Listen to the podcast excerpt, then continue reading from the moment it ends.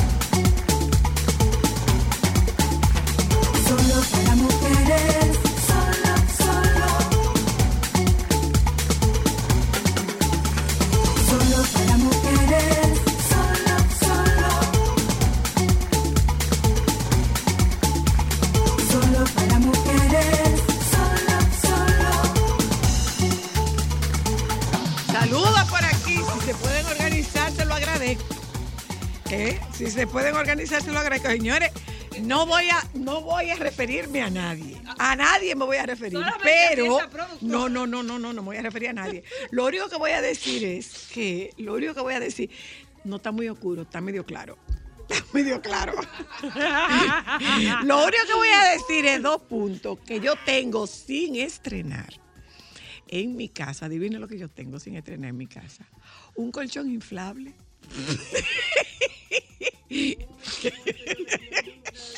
En esa esquina ahí abajo que no se ve.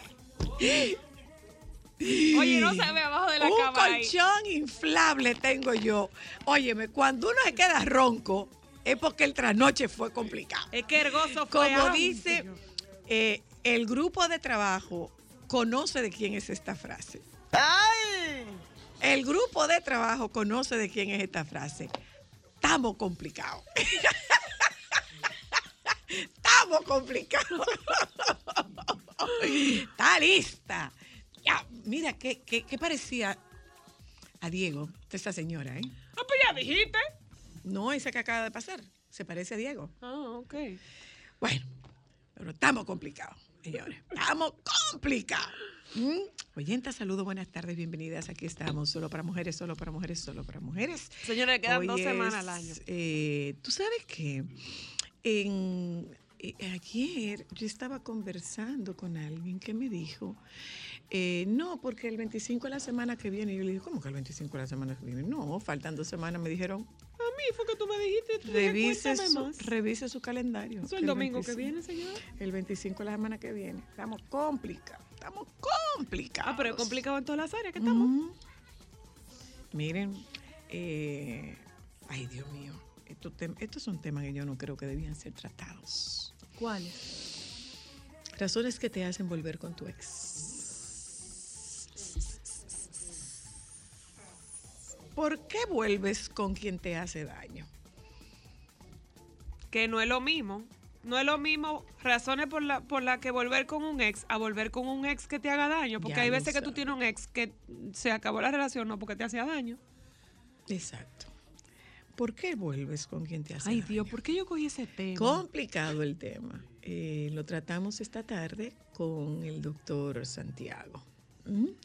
Y Hmm. Cristal, tú perdóname, mi hija. Yo no soy de hacer corrección. ¿Y esa pulserita, Cristal? Mía. No me imagino que tuya. ¿Y esa pulserita, Cristal? De esa que tú compraste hace mucho tiempo. No, no, no, me la regalaron.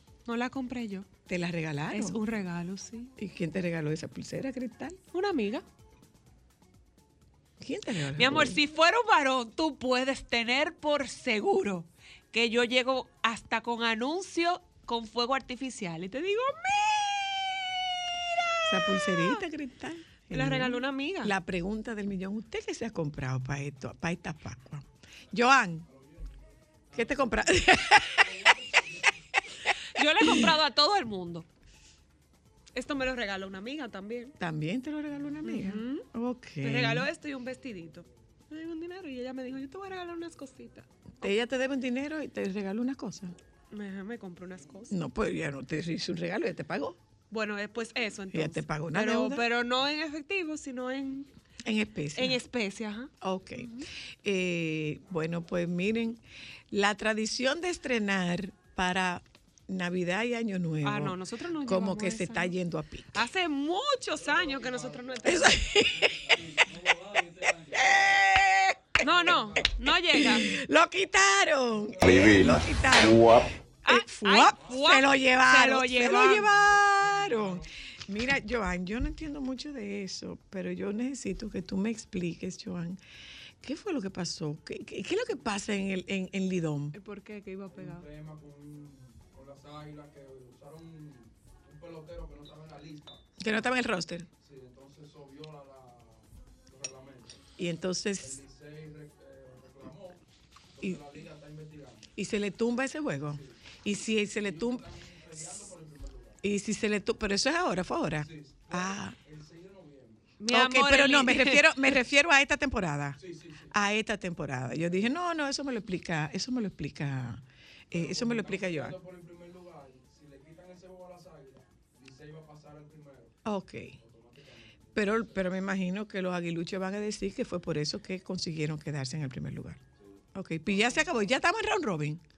Todavía. Falta un- ya las- el escogido El escogido, ya, buen viaje el escogido, buen viaje, pasó a mejor vida. Pasó, el, ¿está entre la estrella? pa- pa- o sea, el último pase. ya. Ah, ok. Ok. Bueno, Joan, yo creo que... Que gane el mejor, ¿no? Yo creo, Joan, que tú debías decir eso de otra forma. El último boleto. Sí, porque la forma en que tú lo dijiste no quedó bonito. No, no quedó bonito, no. No, no quedó bonito. No quedó bonito, no quedó bonito, no quedó bonito. Oyentas, otra vez, buenas tardes, bienvenidas. Aquí estamos en Solo para Mujeres. Eh, vamos a. Ah, pero miren ustedes. eh, Señora Luna, le Rosalía va con Cardi B. Sí, Rosalía va con Cardi B. Cardi B se quitó los implantes. sí, hace un tiempo ya. Rosalía se quitó. eh, Un digo, 95% de, lo, de, de los biopolímeros. Ok. Estoy loca Eh, por ver cómo se ve. A ver si sí se ve como más, más que uno se Uniforme. puede identificar con ella. sí. Un poco más uniforme. Bueno, pues nosotros tenemos esto como contenido. Hablamos con Anina, recomendación de películas que.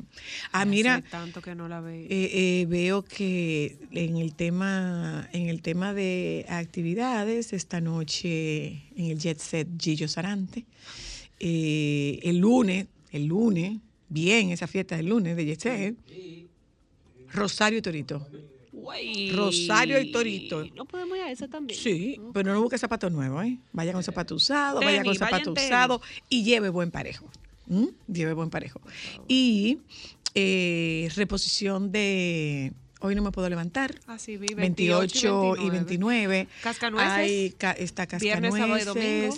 Están las noches de Navidad eh, en, en la Plaza de la Cultura, que es del Ministerio de Cultura.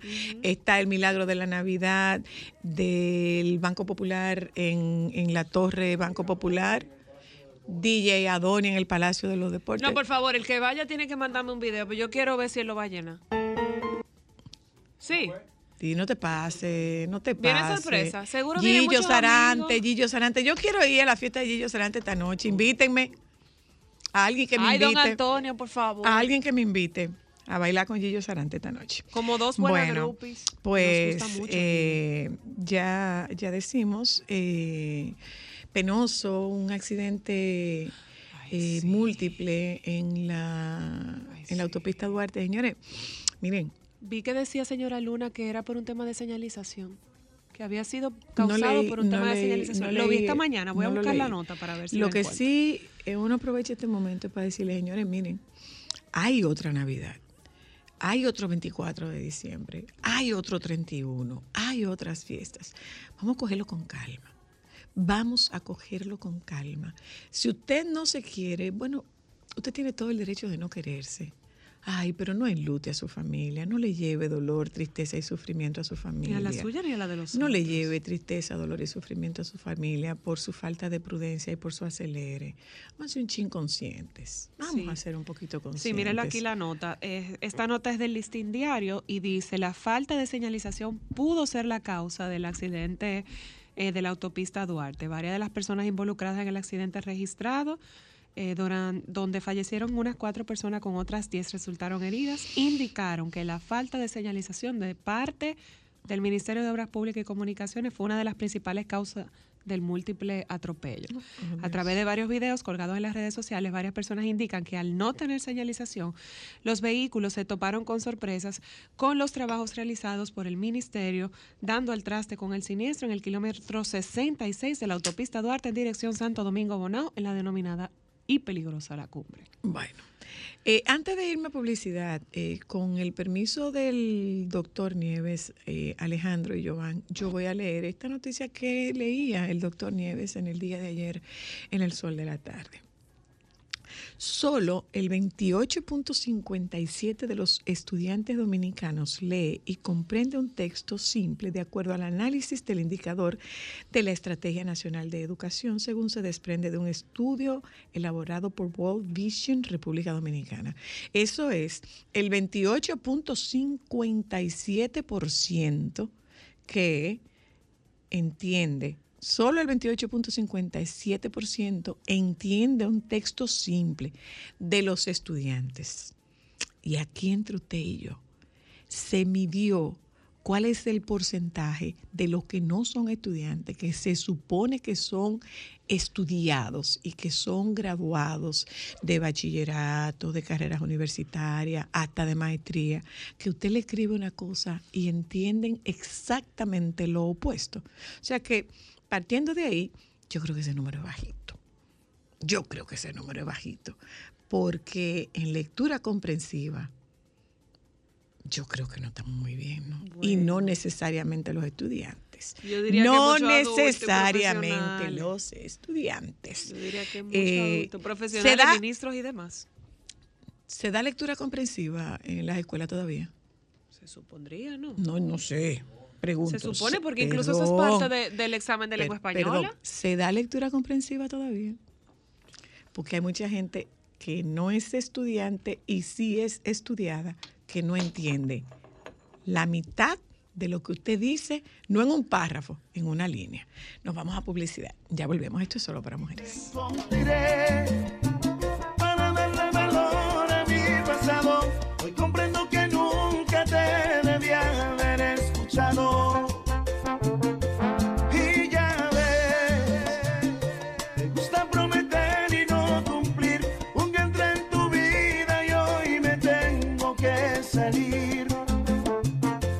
Te encontraré para saber que no disfruto la experiencia de darle un beso en la boca a una persona sin esencia. Estás escuchando Solo para Mujeres.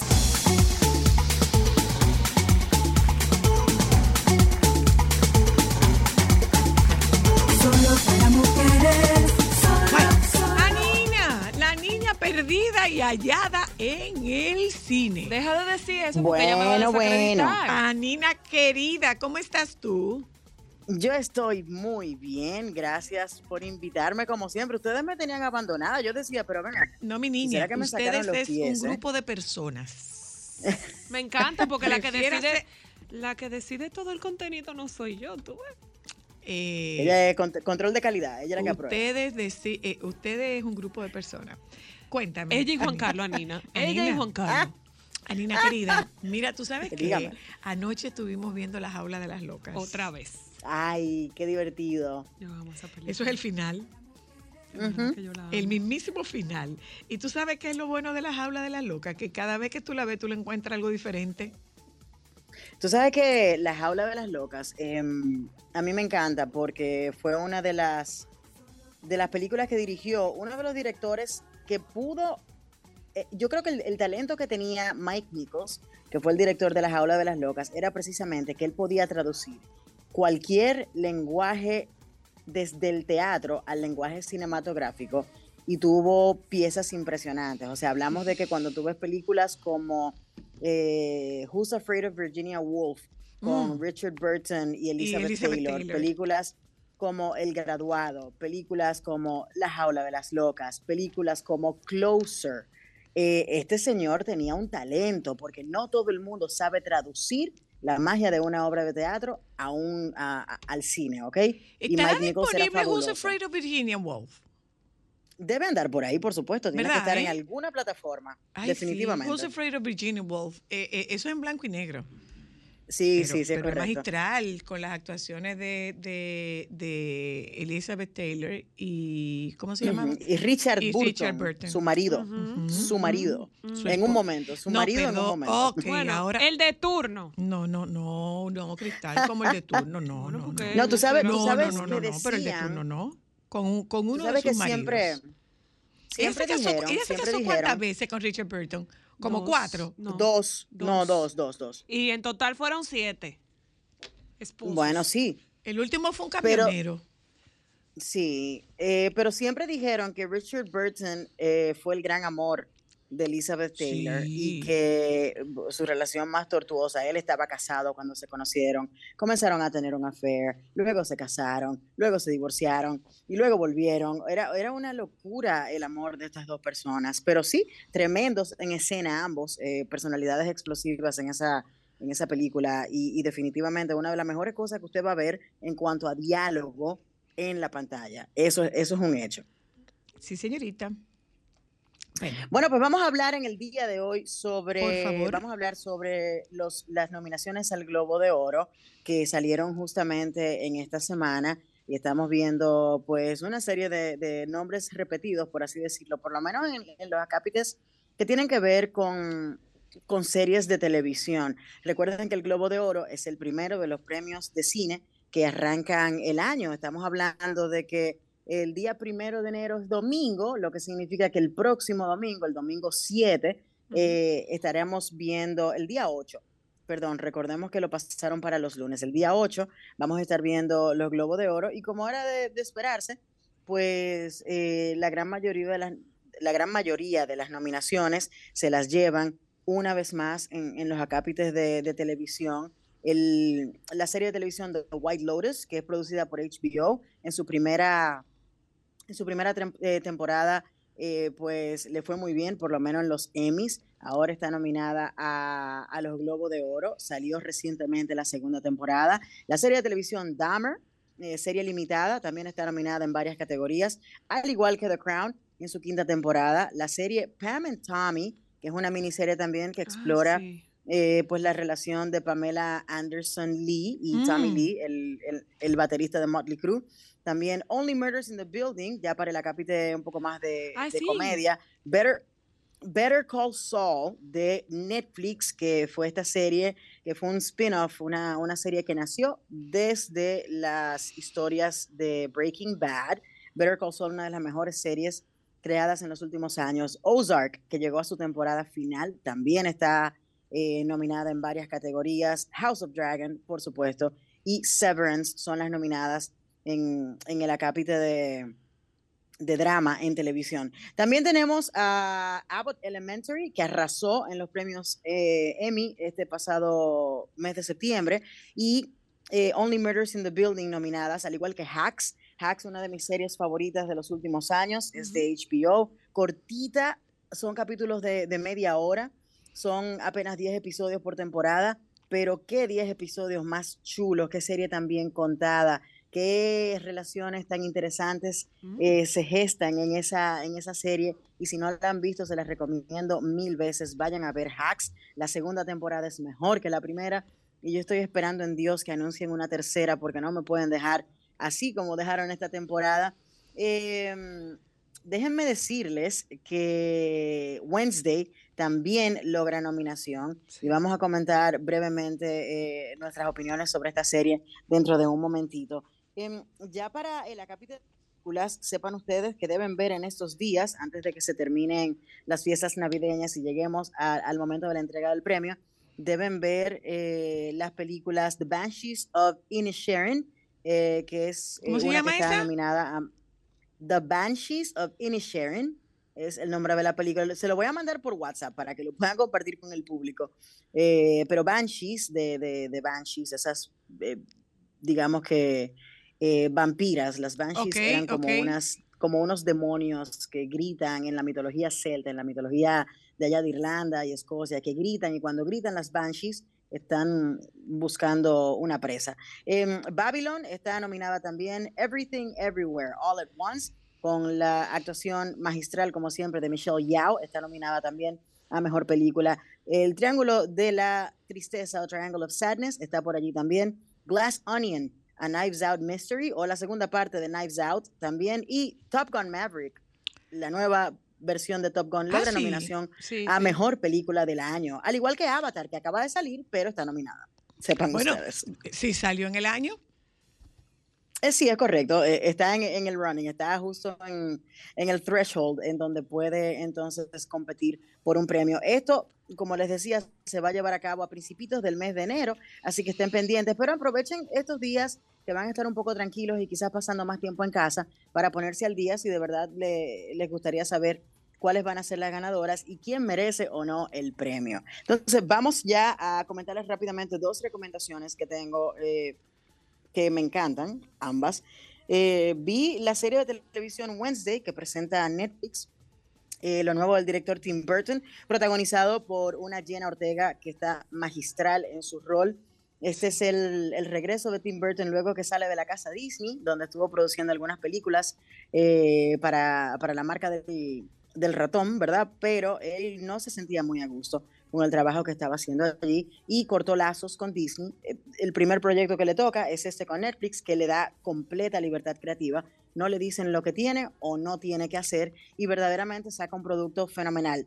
Creo que es la primera serie de televisión en muchísimo tiempo para Tim Burton, pero aparte de todo, una serie enfocada en un coming of age, o sea, una historia adolescente de, de de- de- jóvenes tener que aprender a vivir y Ujú. enfrentarse a experiencias, todo desde la óptica, por supuesto, del personaje de Wednesday o Merlina Adams, como la conocemos eh, en, En su versión en español.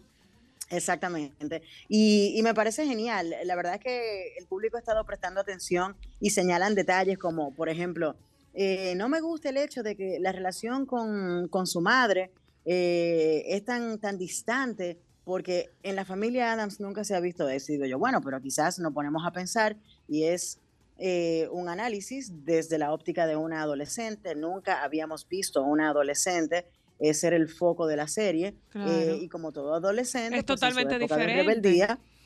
No, y en su época de rebeldía también tiene problemas con sus padres. Todos los Sí. adolescentes tenemos Y, problemas con nuestros Eh, padres. yo he visto, Pa' que lo sepa. Yo no la he visto completa. He, podido- he tenido la oportunidad porque no he tenido mucho tiempo de ver unos cuantos capítulos y te puedo decir que mucha gente criticaba a Homero Adams. eh, y la verdad es que la actuación de este hombre, o sea, es es que impresionante. Luis Guzmán, es que Luis Guzmán es un veterano de muchísimas películas, de muchísimas Y lo batallas en pone en evidencia, Nina. Y esta chica, de verdad, o sea, el, el tu poder, eh, de, o sea, fungir un papel como el de Merlina o Wednesday y, y a esa edad poder lograr el, el no expresar sentimientos, eso no lo puede hacer cualquiera.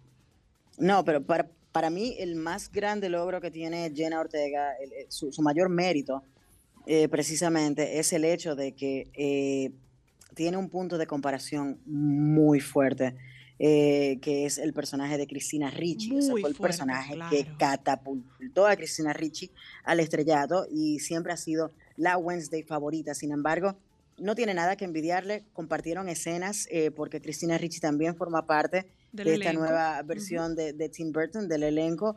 Eh, y la verdad que a mí me pareció fabulosa. Me parece como que Tim Burton está contando su propia historia de su adolescencia, proyectándose en los personajes tanto de Merlina como de Pericles, o Pugsley, que es el nombre del hermano, un hermano que es, eh, que es acosado, le hacen bullying en la escuela, bullying y muy a pesar de que- sí, a pesar de que nunca lo vimos así en eh, versiones anteriores, eh, lo veíamos un poco más fuerte, un poco más eh, psicópata, por así decirlo, es la familia Adams, pero en esta vemos a un personaje más frágil, más débil. Me parece que quizás él quiso presentarse a sí mismo como era en su adolescencia eh, y su niñez en el personaje de Pericles, sin embargo, se proyecta como lo que quiso haber sido en esa época de su vida en el personaje de Merlina, un ser oscuro que, que no tiene sentimientos, que no le importa nada y que no le importa tomar revancha y, y que no, no le importa lo que la gente piense de, de ella. Entonces, es interesante hacer esa exploración.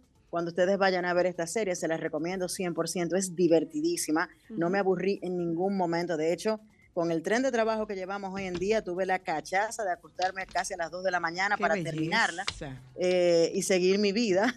Qué Pero sí, linda está- forma está de muy bien. expresarse. Qué bonita Claro, forma de cachazo. expresarse. Una muchacha que es tan que es tan ducha en el séptimo arte. ¿Qué fue lo que tuviste? Oh, Dios ¿Qué fue lo que mío. tuviste? Tuve la cachaza de, Bonito. de acostarme a las 2 de la la mañana expresión. para ver. Bonita la expresión. bonita la expresión. Um, tanto mira, tanto dinero invertido. Tanto dinero en Tanto colegio Mira, caro. eh, ese Jody, mi amor, Tanto la vida entera. dominico. Tanto dominico. No, ey, no, no, tú sabes que yo nunca, yo nunca fui al dominico de chiquita. Yo lo que aprendí de inglés lo aprendí entre el cable y el Jody, a la franca. Oh, Em, el cable, el cable ayudó mucho, ¿eh? A mucha gente. muchísimo, porque en esa época no había canales en español, No. ni, ni doblajes, No. ni, bueno, el, el- sí, el Canal 10 presentaba todas las películas dobladas. Hay películas que al día de hoy yo no puedo verlas si no es en español de España. Eh, Ay, no, pero la verdad es que ¿Cómo ver fue? otros canales como, como Disney Channel o HBO era todo en inglés. Mira, y ya para tía. terminar, esta última recomendación yo la traje para Soy la Luna. Adelante. Ok. Esta última recomendación cuidado, es para ¿eh? ti, Zoila, Ten porque cuidado. yo sé. Ten cuidado. Yo no, hombre, pero espérate, porque tú, tú no confías en mí. Sí, sí, yo confío, pero no mucho. Bueno, te, voy, te voy a decir lo que no es. Dime. No es una película, no ¿De es una película, no es de terror Ah, ya. y no tiene nada que ver con los temas que te disgustan. Ok. Mejor así. Cierro los ojos entonces- y confío plenamente en ti. Dale. Por favor, eh, este fin de semana tómate el tiempo de ver un documental llamado Senior. Se escribe SR. Tú sabes que en Estados Ajá. Unidos, eh, cuando los padres y los hijos tienen el mismo nombre, Ajá, eh, ajá. los, los diferencian por un Los, senior. los y un adultos son senior y los, ni- y los y jóvenes los son hijos junior. son junior. Bueno, pues Senior es- está en Netflix, sí. Y Senior es la historia, es un documental eh, que hiciera Robert Downey Jr. eh, para honrar la memoria de su padre. Su padre falleció el año pasado, en el mes de junio eh, del 2021, y durante tres años, Robert Downey, quien vio a su padre eh, perder facultades poco a poco por la vejez, estar interno en un hogar eh, y entender que él viene de una familia que tiene un legado importante en el cine, que mucha gente no conoce. El, pa- el padre de Robert Downey Jr., Robert Downey Sr., era un creador, un director de películas eh, en, la, en la década 70 con una visión, bueno, en la década 60 y 70, con una visión muy particular, era casi cine del absurdo, se convirtió en uno de estos eh, directores alternativos de culto eh, senior, entonces eh, es, una, es una pieza muy emotiva, muy linda, eh, ver cómo exploran esa relación, eh, ese descalabre de familia, adicciones, tanto de su padre como del propio Robert Downey, que pudimos vivirlo mientras él estuvo padeciendo en los episodios más terribles de su vida en cuanto a adicción se refiere, eh, y ver todo esto plasmado, bueno, yo no te puedo explicar la cantidad de veces que a mí me tocó y que yo lloré. Todo el que ha perdido a su padre se puede encontrar con una pieza que le va a hacer sonreír, recordar y, y sobre todo recordar de la mejor manera posible, porque eso es lo que trata de hacer Robert Downey, rendirle un homenaje a la carrera, a la memoria y, y al hombre eh, con el que de se. Ah, qué reconcilió bien. Qué bien. en, qué bien. en- en- en su vida. O sea que sí, vayan a ver Senior, es hermosa, completamente en blanco y negro y Mm. verdaderamente un- una pieza que para mí es de lo mejor del año 2022. Prometido, confío en ti. Por favor. Te mando un abrazo que te abarque. Igual para ustedes. Te mando un abrazo Gracias. que te abarque hasta la cachaza. ¡Anda! ¡Te quiero! Nos vamos a publicidad, regresamos de publicidad. Eh, en estos días, yo he comentado varias veces de un programa que yo veo, que si usted es de esas personas que le interesan los programas de investigación, pues búsquese un canal eh, en, si usted tiene el, el- el- Fire TV, pues usted lo puede buscar en Fire TV. Si usted tiene el cable de Altiz en el canal 141 está antena. Antena, está Antena 3 y en Antena 3 hay un programa que se llama Equipo de Investigación. Eh, en esta semana, creo que antes de anoche, estuve viendo un programa súper interesante sobre devoluciones del gigante del e-commerce que es Amazon. Bueno, pues nosotros esta tarde traemos a Lauri Salomón. Lauri Salomón es una de esas hijas que la vida me ha regalado y que me la puso en Barcelona, bastante lejos, pero bueno. Eh, Lauri es es una experta en e-commerce y además es una maestra. E imparte, imparte diplomados en, en España e imparte diplomados también aquí en el INTEC. Con Laura nosotros vamos a conversar sobre el e-commerce, pero yo me quedé atónita con los datos, Joan Alejandro, presten atención a esto. Señores, en España, particularmente en España, seis de cada diez productos que se compran se devuelven. Y eso genera pérdidas para los suplidores y Pérdida para... ganancia para quienes usan, porque la gente lo usa y hasta es tanto como que tienen un departamento que se encarga exclusivamente de la revisión de las piezas para saber si huelen, si no huelen, si tienen el ticket, si no tienen el ticket, si tienen algún sucito y reempacar. ¿Eh? Vámonos a publicidad. Hablamos de e-commerce en Solo para Mujeres. Ya volvemos. Momentos solo para mujeres. ¿Es verdad que las parejas que bailan duran más tiempo? Yo estoy divorciada, aunque yo tengo un, un marido muy mal bailador. No, porque bailaba malo. Espérese, profe. ¿Qué es lo que usted quiere? Decir ese de desgraciado que bailaba tan malo. Pero cuando yo bailaba, yo me sentía emocionada. A mí, como dice el señor, se me gripaban los pelos. Con todo y que baila malo. Sí, no, porque era desgraciado, pero después yo me acomodaba. ¿qué tal? Y entonces él era pequeño, yo soy grande. Yo tengo 21 años de casado. Cuando conocí a mi pareja, me fui al Plim Blanc, ahí en la feria que estaba El moda. Blan de la feria, diablo. Y digo, déjame ver cómo está la morena en baile. Arrancamos con un merenguito, bien. Una salsita, bien. Una bachatica, bien. O sea, cómoda. Después ce- cerramos con un bolerito, digo, bueno. Y aquí no se mueve Mejía. Momentos solo para mujeres. Esta Navidad te trae la brisita del bono navideño, que le dará una feliz Navidad a dos millones de dominicanos como tú, a través de Banreservas. Primero tu familia, primero tu alegría, primero tu Navidad.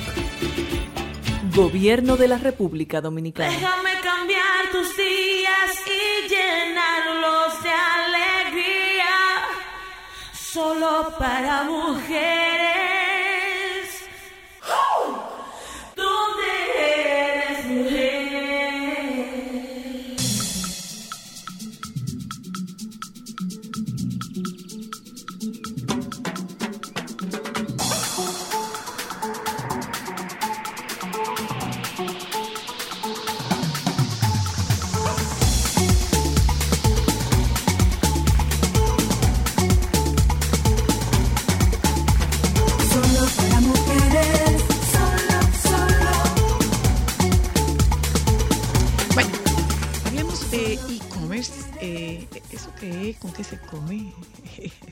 Maestra Laura Salomón. Gracias. ¿Cómo estás, cariño?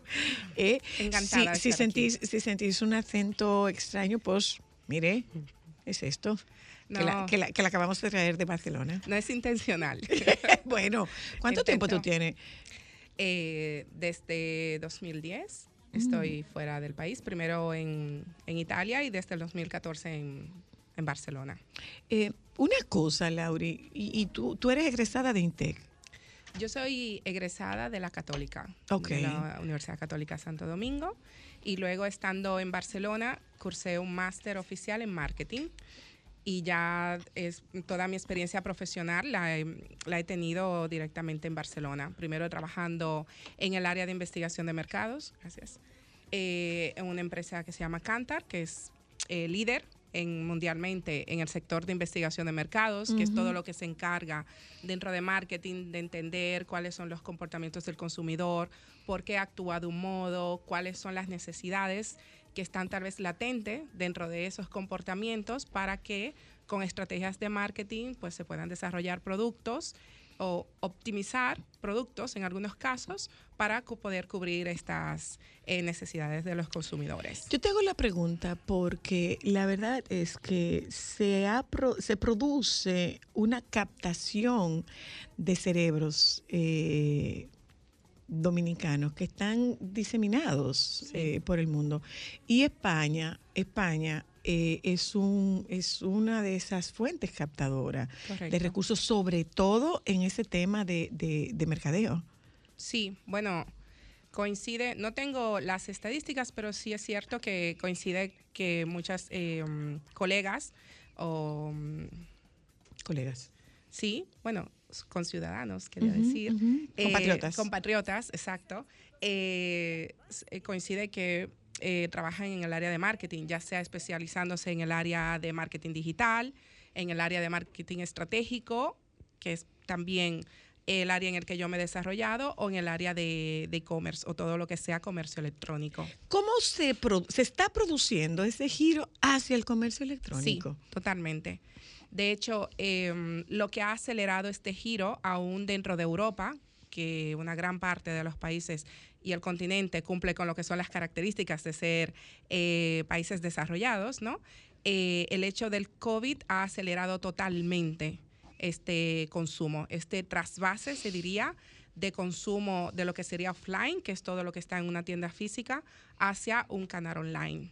Ha sido este el- lo que ha El de- marcado. el- el- Una- el- el- la salida la marcó el, el- el- La pandemia. el aislamiento. el aislamiento. Y una pregunta, Lauri, ¿cuánta, o sea, ya que ustedes seguramente deben tener esos datos, qué cantidad de tiendas han tomado esta decisión de por esta necesidad ahora mismo cerrar sus tiendas físicas y irse exclusivamente a lo virtual? En el caso de, de España, que sería el dato que puedo gestionar mejor, em, más que cerrar totalmente, porque en este caso dependería mucho de lo que es la, la infraestructura ya local. Es decir, la infraestructura de la empresa en sí. Si son empresas pequeñas, sí se han visto casos, sobre todo después de la pandemia, de ciertos eh, negocios con características que le hacen viable solo tener un, un Un canal online. Un canal online. Exacto, Ujú. pues hacer un trasvase. Estamos hablando de estadística de alrededor de un 25-30%, pero de empresas con características muy específicas. Sin embargo, eh, gigantes como Inditex, por Exacto. ejemplo, que es la sombrilla bajo la cual se, se cobijan Sara, Stradivarius. Massimo Eh, ¿Fueron cerrando algunas tiendas para dar paso al e-commerce o fueron cerrando tiendas porque se vieron afectadas por el tema de, de la, de la pandemia? Porque incluso eh, en ese reportaje del que Sí. yo estoy hablando, Lauri, perdona, en ese reportaje del que yo estoy hablando, eh, hacía mención de cómo sus escaparates estaban cambiando y de cómo habían especializado un área para eh, las devoluciones de compras online. Totalmente. De hecho, en las tiendas físicas, no solo esto, o sea, se está moviendo a, a una digitalización, pero es también para cubrir esta necesidad. No tanto porque un gigante como Inditex no pueda sostener su negocio físicamente, porque lo tiene, es un negocio muy robusto, si bien es cierto que durante la pandemia el, el hecho de estar meses eh, con tantas restricciones le afectó sus ventas durante este año, pero estamos hablando de un gigante que representa más de mil millones, que tiene un patrimonio de billones de euros. Entonces tiene la resistencia, la robustez más bien para poder enfrentar esas situaciones.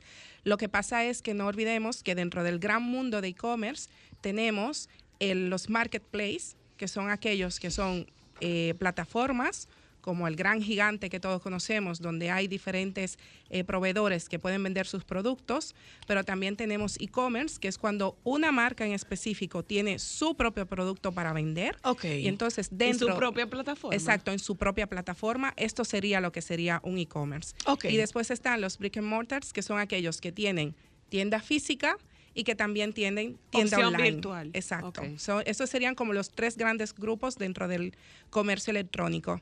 En el caso de Inditex, su estrategia de desarrollo online también responde a otros e-commerce que solo están en el mundo online, pero que tienen una penetración, porque para que ustedes tengan idea, la penetración en, en, habla en marketing se refiere a la cantidad de usuarios que usan un servicio.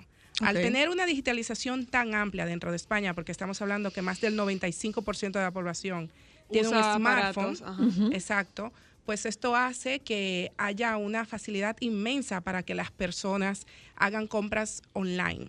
Lo que ha cambiado con el COVID es que si inicialmente las compras online eran más hacia la parte de, De ropa, consumo de- retail, o algunas cosas de la casa, electrónicas, ajá, ajá. ahora se movió más también hacia el consumo de todo lo que sea em, Alimentos, bienes no- exacto, farmacias. alimentos, farmacia. Em, ¿Y qué ha pasado? Está una, una que no, eso, plataforma. eso no es, eso no es no es lo que pasa con nosotros, por ejemplo, no es un No. tema de delivery, no es eso. No, no, no, no, es tiene eso. nada que ver con No el, eso. no tiene que ver con el delivery, si bien es cierto que el hecho de que ya contemos en el país con plataformas en las que puedes hacer transacciones de pedidos para comprar a restaurantes, esto seguro que ayuda mucho a la digitalización.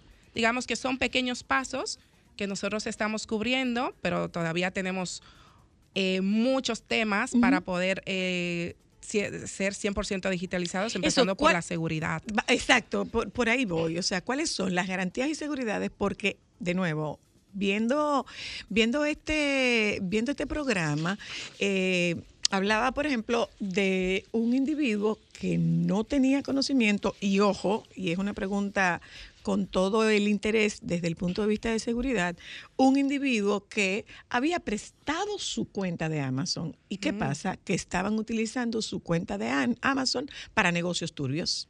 Oh. Y él no tenía la, La más, más mínima mínima idea. idea. de que eso estaba ocurriendo y tiene el problemón porque la cuenta, el- e- esa persona es la titular de la cuenta. Claro.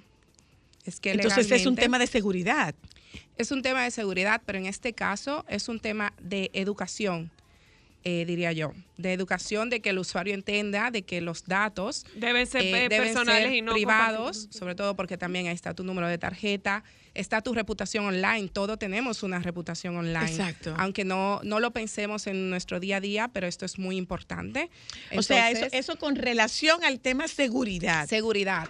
También hay otros eh, temas muchos más, mucho más complejos que tienen que ver con el robo de identidad online, el robo de datos electrónicos, que es algo en lo que sí es cierto que el Estado, a través de las diferentes instituciones, eh, tiene que desarrollar tecnologías para poder proteger ataques de, de hackers, que esto es algo como mucho más complejo que pudiéramos tener. Una pregunta, bueno, tengo muchas, pero vamos a ver, vamos Qué a ver cómo, interesante, ¿eh? cómo- Qué interesante. cómo lo, lo logro resumir. Número uno, costo efectivo, tienda física versus un comercio electrónico.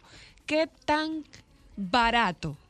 Porque la gente cree que obviamente como no tengo una tienda física, es más barato yo tener una plataforma electrónica. ¿Qué tan real es eso, Laura?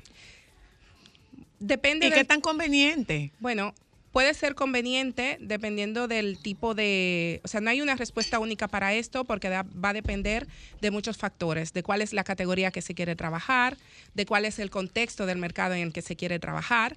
Decía anteriormente que en el caso de Inditex, dentro de su estrategia online, es importante que tenga presencia online porque hay otros eh, e-commerce o marketplaces que solo trabajan la, par- la categoría de ropa y entonces estos Tienen que competir ahí. exacto, tienen que estar presentes. Y por esta razón se han desarrollado tanto, porque está, no solamente estamos hablando de Sara o de ropa, pero también la parte de hogar de Inditex también tiene que estar online, porque a su vez hay otros marketplaces Que están online. presentes online, entonces eh, está muy desarrollado, hay muchas ofertas muy atractivas y el miedo que la gente tenía antes de decir, bueno, es que si no me sirve, eh, no Ya con las ¿qué políticas de devolución, esto? ya. Las políticas de, de devolución son tan flexibles en España que esto hace que, que las personas digan, bueno, me compro dos tallas de la misma ropa y en tanto ya la devuelvo y no te cuesta nada devolverla. O sea, la vas a un lugar que ni siquiera tienes que imprimir la etiqueta, solo la enseñas en el móvil, ellos la escanean y ya se encarga el mismo marketplace o e-commerce de pagar de esto. A nivel de costes, es cierto que cuando estás trabajando en un e-commerce, en un canal online, tiene muchas más ventajas porque no estás pagando costes de, de un espacio Ejemplo. físico. Tus costes más bien se limitan a lo que cuesta el producto, a los costes de distribución y de costes de marketing y eventualmente el coste de devolución que resulta que es uno de los costes más importantes Claro. Para el canal online. Y en el caso de, Eh, por po- ¿Y eso por qué? ¿Eso por qué? Porque hay una, un, porque primero legalmente eh, es costoso, ¿no? Bueno, legalmente estás obligado a recibir cualquier tipo de devolución. O sea, en el caso de España, o sea, esto tiene un marco legal muy importante, siempre tiene que estar especificado y al menos que hayan cosas muy obvias como que el producto esté abierto, pero aunque lo hayan usado, si justifican que el uso, que después del uso está dañado, igual el, el proveedor o el fabricante está obligado o a repararlo o en algunos casos hasta hacer la devolución de Pero es muy dinero. vulnerable. Sí, puede ser muy vulnerable, porque también hay una cuestión de que las marcas prefieren evitar tener clientes descontentos y tal vez esta la solución en el caso de España, cuando tú devuelves algo no te hacen un vale. No te, dan una nota devuelven- de crédito, te, te devuelven, devuelven tu un dinero. dinero. A mí te me devuelven llama- el dinero directamente. Generalmente todas las tiendas hacen esto porque para ellos es mucho más fácil Hacer eso cerrar esta cerrar transacción que quedarse claro. con un crédito pendiente que, Que bueno, pueda incurrir en un gasto de Y pues, eh, nos referimos, es más fácil porque son volúmenes porque considerables. son volúmenes considerables y a nivel de cuentas internas que se queda mucho tiempo con créditos abiertos para que las personas la puedan utilizar porque ese crédito no tiene una fecha Mira, de te puedo, caducidad. te, Ah. puedo, te puedo decir algo y que me llama mucho la atención de este tema. Eh, esa cultura de devolución en Estados Unidos es bastante complicada y yo he estudiado mucho al respecto porque de- definitivamente cuando tú te pones a ver los porcentajes de pérdida de devoluciones, en el caso de Estados Unidos la gente usaba las cosas Sí. y llegaba hasta con las prendas con el olor de perfume de las discotecas y eso. Entonces, en el caso de una marca que yo consumo, que ya quitó sus tiendas físicas y solamente las tiene online,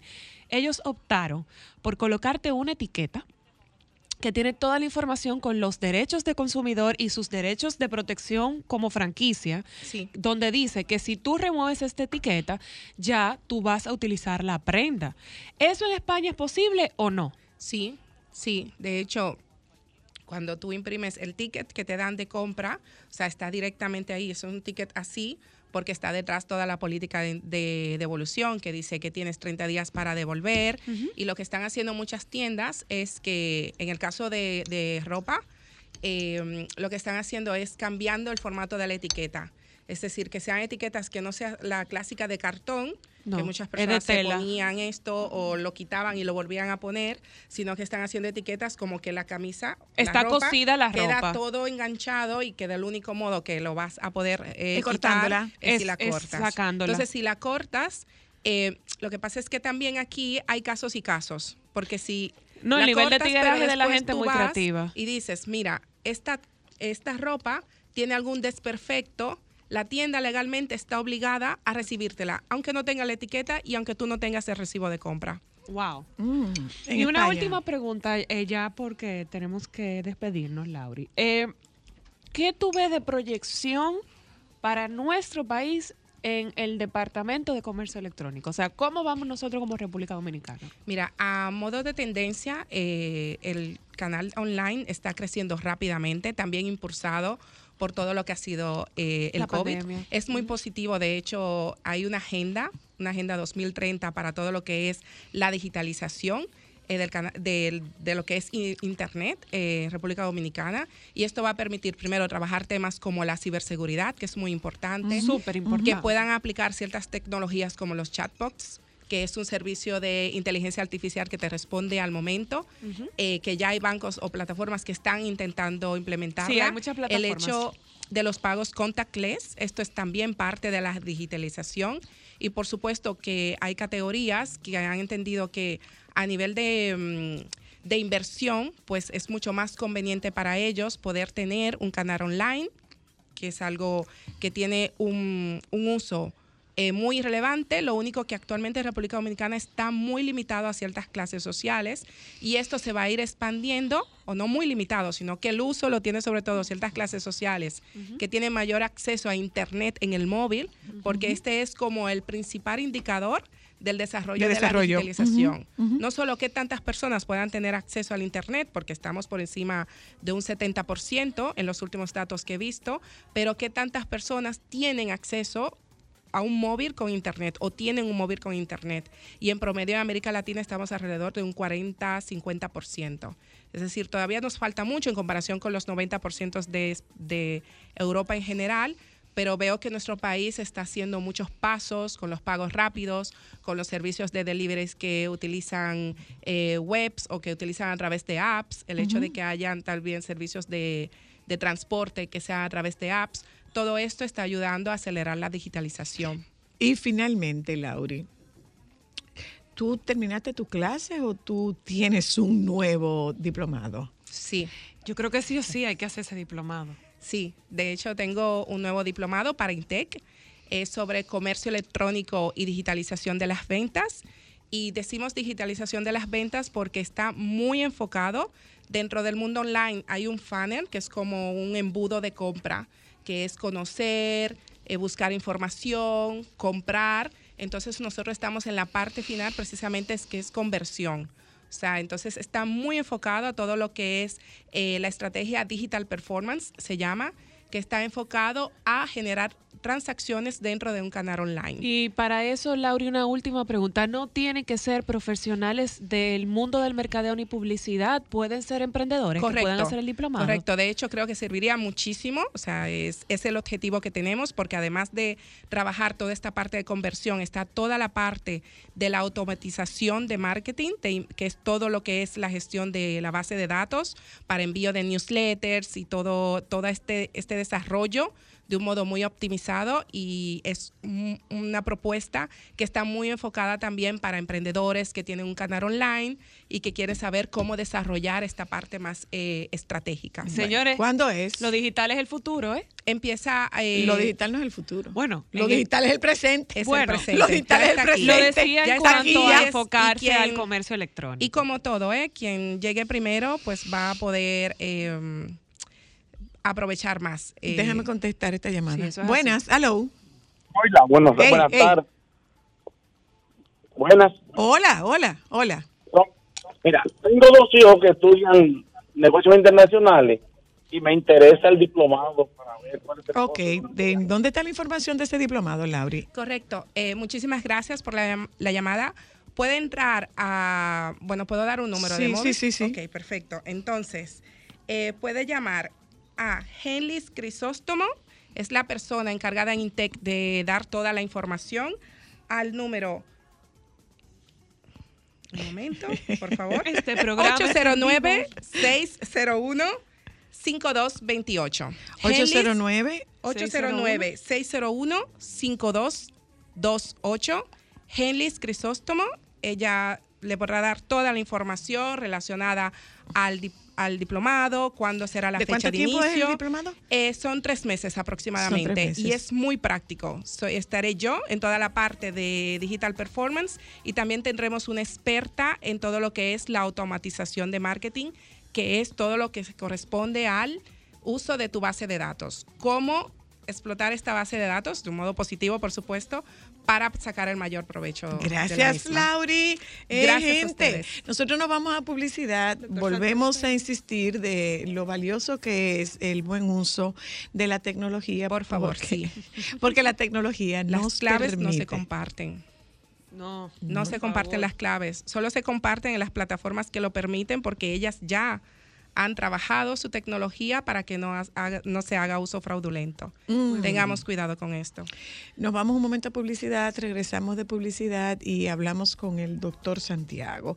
¿Por qué vuelves con quien te hace daño? Déjame cambiar tus días y llenarlos de alegría. Solo para mujeres.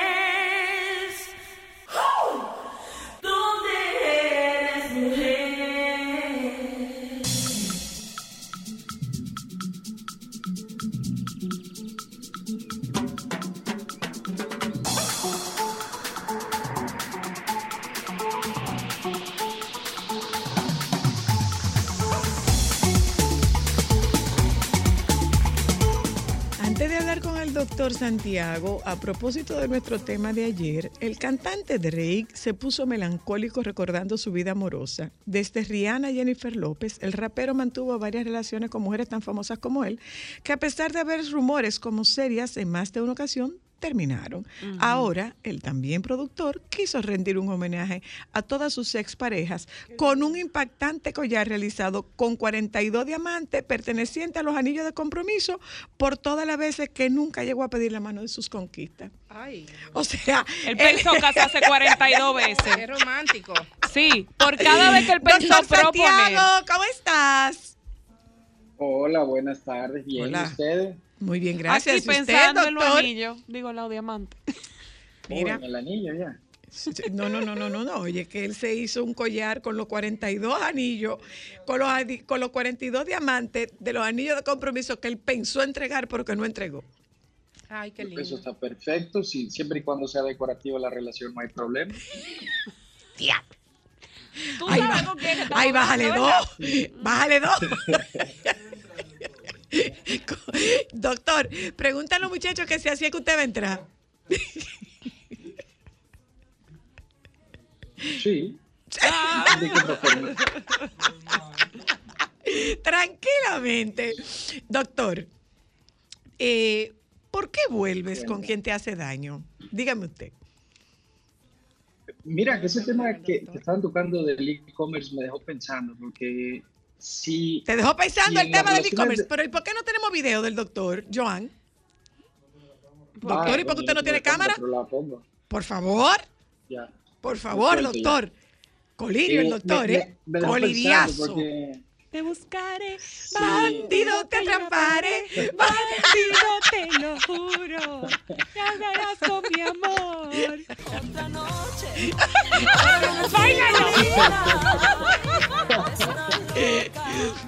¡Coliriazo! ¡Coliriazo, mi ahijado! Este tema del e-commerce, decías, Jorge. Buena canción, buena canción. Sí, mira, si en las relaciones de pareja se aceptaran devoluciones, no tendríamos tema ahora. Eso sería un palo. Y pareciera que no. Que, que- que ¿Cómo ya fue? No hay, ¿Cómo, doctor? Bueno, que si en las relaciones de pareja se aceptaran devoluciones, Ajá. como eh, eh, en los productos del e-commerce, no, no tendríamos esta eh, conversación de, de- de por qué uno vuelve o se queda eh, con las parejas que, que nos hacen daño, que nos violentan también, pudiera ser. Ups. Wow. Ups. Pareciera que ya una vez que sale el producto ya no, no, no se regresa. Es así, es así. ¿Por qué volvemos? Pareciera. ¿Por qué volvemos con quienes nos hace daño? Además de la esperanza de que cambie. Mira, lo, interesante para mí de este tema y lo que considero que también lo hace complicado es que eh, cada quien tiene su, su teoría al respecto. Si, si tú lo ves desde el psicoanálisis, te quitan cierta responsabilidad y te dicen, bueno, eh, en realidad eso la mayoría es inconsciente, entonces tú puedes tener esos patrones y ni siquiera te enteras que los tienes. O, o hay quienes echan toda la culpa en quien sigue ahí y te dicen, bueno, está bueno que te pase porque lo estás buscando. Pero yo creo que, a mi parecer, la, la- si hay una respuesta, estaría en medio de, esas dos, de, de esos dos planteamientos, porque a fin de cuentas no, ni, ni siquiera es tanto decisión propia de, de- de- de quien decide regresar o quedarse ahí, eh, sino también de, de- todo lo que la sociedad, la crianza Ujú. y, y la vida nos ha dicho que, que tiene que ser. o sea, Una pregunta, Eh, Jorge. dime. Vuelvo con quien me hace daño porque es mejor que estar solo. Ese ¿Qué soy. pasa ahí? Vuelvo con quien me hace daño porque es mejor que estar solo. Profecía Eh, cumplida, Jorge. Sí, eh, ti- tiene que ver también con, con lo que uno considera como soledad, porque más que la soledad per se, yo creo que es la, la idea que se nos ha inculcado de lo que es la soledad, de que tú te has quedado, de jamona, de sabes, todas esas expresiones. De que eres usa rara la- o raro. Sí, claro. De, de que nadie te, te ha querido lo suficiente como para aguantar. Entonces yo pensaría que muchas veces más que la soledad es como la, la sentencia social que implica la, la soledad o no estar acompañado. Hay una cosa, hay una cosa, Y, y Jorge. también o- otra cosa que... Sí, te escucho, te escucho. No, dime. Eh, Ah, bueno, eh, que, que otro, otra, otra, otro punto de vista también es, es no perder, más bien no perder de vista que, que muchas personas que ya están siendo víctimas de violencia, Ujú. entiéndase física, psicológica, verbal, del que sea, eh, de alguna manera viven como en un estado de cautiverio. Entonces, Ujú. eh, su toma de decisiones ya no va, va a estar alterada, va a estar disminuida, ya no como alguien que no esté en esa situación. Eh, y, y también eh, considerar que en una relación es una lucha de poder y, y- y que el poder no solo oprime o reprime, sino que también normaliza. O sea, que quien está en esta situación ya podría tener muy normalizado esa violencia y no ver algo mejor o, o algo diferente. Dicho por el, por el profesor, el doctor José Navarro Góngora, profesor de, es un profesor de la Universidad de Salamanca, mi maestro.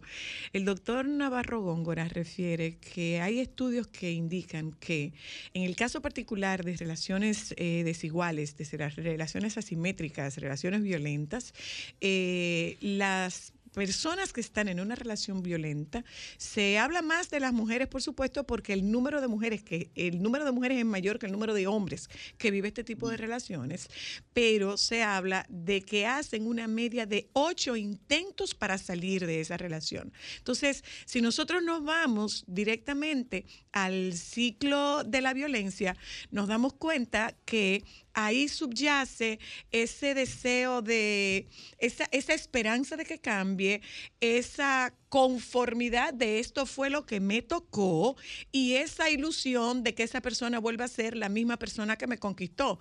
Porque es bueno que tú sepas que la persona que te conquistó no te conquistó maltratándote, te, te conquistó tratándote bien. Claro, claro, y uno desde fuera pudiera muy fácilmente de- juzgar e incluso revictimizar, diciendo, bueno, pero ¿quién te manda a seguir ahí? Que eso también eh, dificulta la, la- la posibilidad de, de- de buscar ayuda o de intentar alejarse. Eh, una pregunta, eh, Jorge. Una persona que está acostumbrada o que tiene mucho tiempo en una relación con una persona que, que le hace daño y que esa persona recurrentemente ha vuelto, pero llega un momento en el que rompe esa relación, ¿puede estar en una relación donde no le haga daño a la pareja? ¿O siempre va a repetir lo mismo?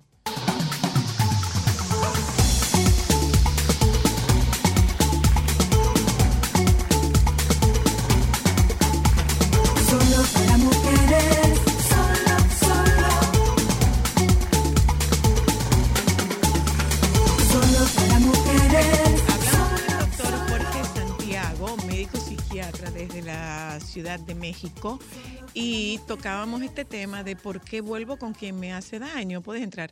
El doctor preguntaba, eh, eh, Cristal le preguntaba si existe la posibilidad de que ya deje de volver a esa relación. No, yo le preguntaba que si después de varios intentos logro zafarme de estar con esa persona que me hace daño, si mi próxima relación obligatoriamente yo puedo estar con una persona que no me haga daño o si yo voy a volver a buscar a alguien que me lastime. A ver, Mira, doctor. Cris, me, me parece eh, tremenda esa pregunta. Yo pienso que hay dos puntos claves eh, eh, en, en ese asunto. La primera es que científicamente demostrado el amor embrutece. Eso es un hecho. ¿El amor? Eh, se- se- embrutece. Se, se ha visto que. Espera, espera, se espera, espérese, doctor. disminuye- Espérese, doctor. Espérese, doctor. Repítame eso otra vez. Ay, santo.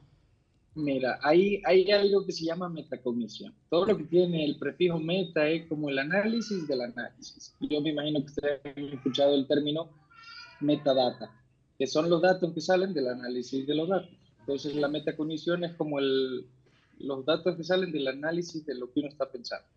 Y eso no sirve también en pensar en lo que el otro pudiera estar pensando. O sea, si yo veo que tú estás sonriendo, yo pensaría que lo más seguro estás feliz, si estás llorando, pensaría que lo más seguro estés triste.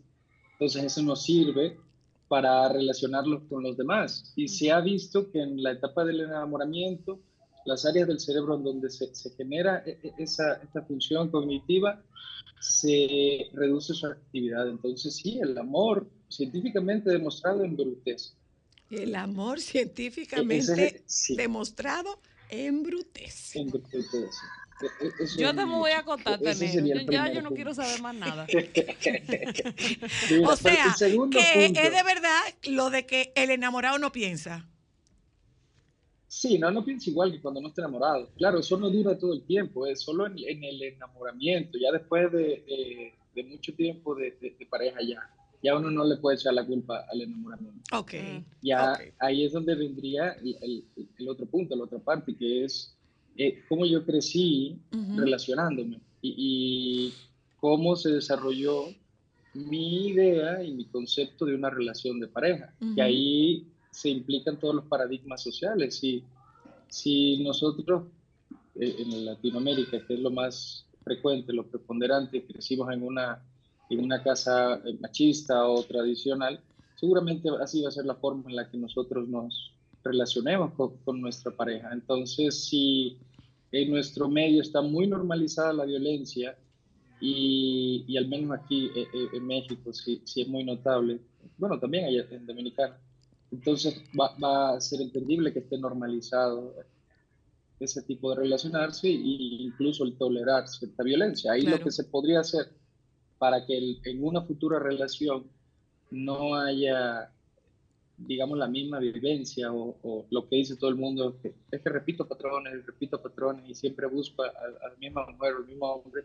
es empezarse a cuestionar en qué se parece o, o- o qué es lo que yo estoy buscando o qué es lo que según yo digo que estoy buscando y compararlo con lo que en realidad estoy buscando. Pero también otra cosa, Jorge, no es solamente lo que tú estás buscando, es también lo que tú estás llevando a esta relación. Porque una relación de pareja es una relación de dos. Eh, yo tengo una parte y tú tienes otra parte. No es solamente lo que tú, lo que yo quiero en alguien, es lo que yo le llevo también a ese alguien y lo que yo deposito en, como expectativa en esta relación con alguien que definitivamente no me puede dar lo que yo estoy esperando.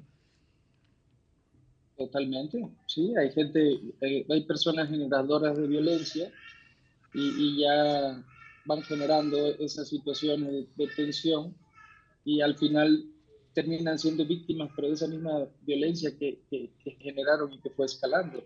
Pero que va, va lo mismo para hombre que para mujer. Lo que pasa es que Sí, esto es más supuesto. frecuente, esto es más frecuente, se ve más en mujeres que en hombres, pero no significa que los hombres no lo sufran. Sí, Mira, hay, hay, hay- como un, un dicho común, eh, y, y se han visto ahora como esto de las redes sociales, en memes y eso, que dicen, eh, bueno, si tú estás buscando un hombre bueno, tranquilo, amable, no lo busques borracho en la discoteca. O sea, Quizás es un ejemplo muy burdo, pero sí, es justamente... Pero muy el- cercano a la realidad. lo que- claro, sí, lo, lo que dices tú, lo que yo llevo a, a mi búsqueda de qué me gustaría tener. Si, si estoy buscando eh, en una discoteca, seguramente eso es lo que voy a encontrar. Alguien que le gusta la fiesta o que esté borracho, entonces no me puede sorprender que no encontré a alguien de la iglesia. Claro. No, pero la gente de la iglesia podía ir a la discoteca también. Sí, pero probablemente no te borracho. Mira, di- no, borracho no, pero. Está bien, No Jorge, sé. yo te amo también. Vamos a tener esa conversación fuera de aquí. Para que te puedas Eh, preparar. eh, eh, doctor, ante- antes de despedirnos, la tónica de nuestro programa es que se quede en el ánimo del auditorio un, un hálito de esperanza, que se quede, que se quede con la, que la última conexión sea con una visión esperanzadora de un tema doloroso. Eso no significa que no reconozcamos que es doloroso y tampoco significa que todo lo tenemos que ver de manera positiva, pero algún resquicio de esperanza debe haber en este tema, que es un tema difícil, el que hemos tratado esta tarde. Lo hay, definitivamente lo hay. Eh, el problema es que muchas veces preferimos quedarnos en, en la inercia y en lo que ya conocemos y en lo que se nos dijo que era lo normal, en vez de cuestionarnos y, y ver si hay a- alguna forma de ser que nos pudiera funcionar más. Porque ese cuestionarse duele también. Sí, así es. Eh, pero definitivamente el, el haber nacido donde se nació, se- ser criado donde se crió, no es una sentencia, nada de eso es una sentencia. Pero para poder buscar algo diferente y encontrar algo diferente, hay que cuestionar pues, lo, lo interno primero y, y ver si estoy buscando bien y si yo estoy llevando lo que quiero recibir en, en la relación. Claro. Pero de que se puede, se puede. Nada más que no es sencillo. No es sencillo, ya sabe. Digo, como, como yo le digo a mis pacientes, imposible no es. Es difícil, pero no es imposible. Claro. Muy Eh, difícil. un abrazo, doctor. Mire, usted tiene una cuenta, eh, usted tiene una cuenta profesional, Sí, psiquiatra Santiago Luna en Instagram. psiquiatra Santiago Luna. Eh, ahí le puedo Para decir, cualquier información. ahí, ahí puedo decir que, bueno, no, eso se lo digo en la otra. Sí, sí, sí, en la Esa, otra. eh, Alejandro, eh, eso se lo digo en la otra. ¿Le ponemos? Esa, ¿En cuál se la decimos, Cristal? Ah, en la del en la de doctor en la de No. Jorge Santillu, no. No, sí, en la del, doc- en la del doctor, psiqui- en la de psiquiatra. No, no, en la de psiquiatra Santiago. no. En la de psiquiatra sí. no. Se la Eso vamos a poner la otra. Bueno, Pero en la de psiquiatra, Yo, yo creo que en la personal, ¿eh? sí, en, la- en la personal. dale ahí. Estás loca. Te quiero. Gracias, Doc. abrazos. Eh, gracias a ustedes por habernos acompañado. Nos juntamos con ustedes mañana, los compañeros del Sol de la Tarde. Creo yo que creo están- yo que están ahí. Sí, mira, Eh, Domingo ahí. Nos juntamos mañana.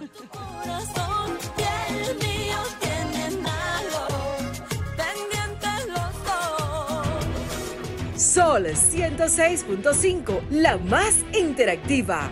Una emisora RCC Miria.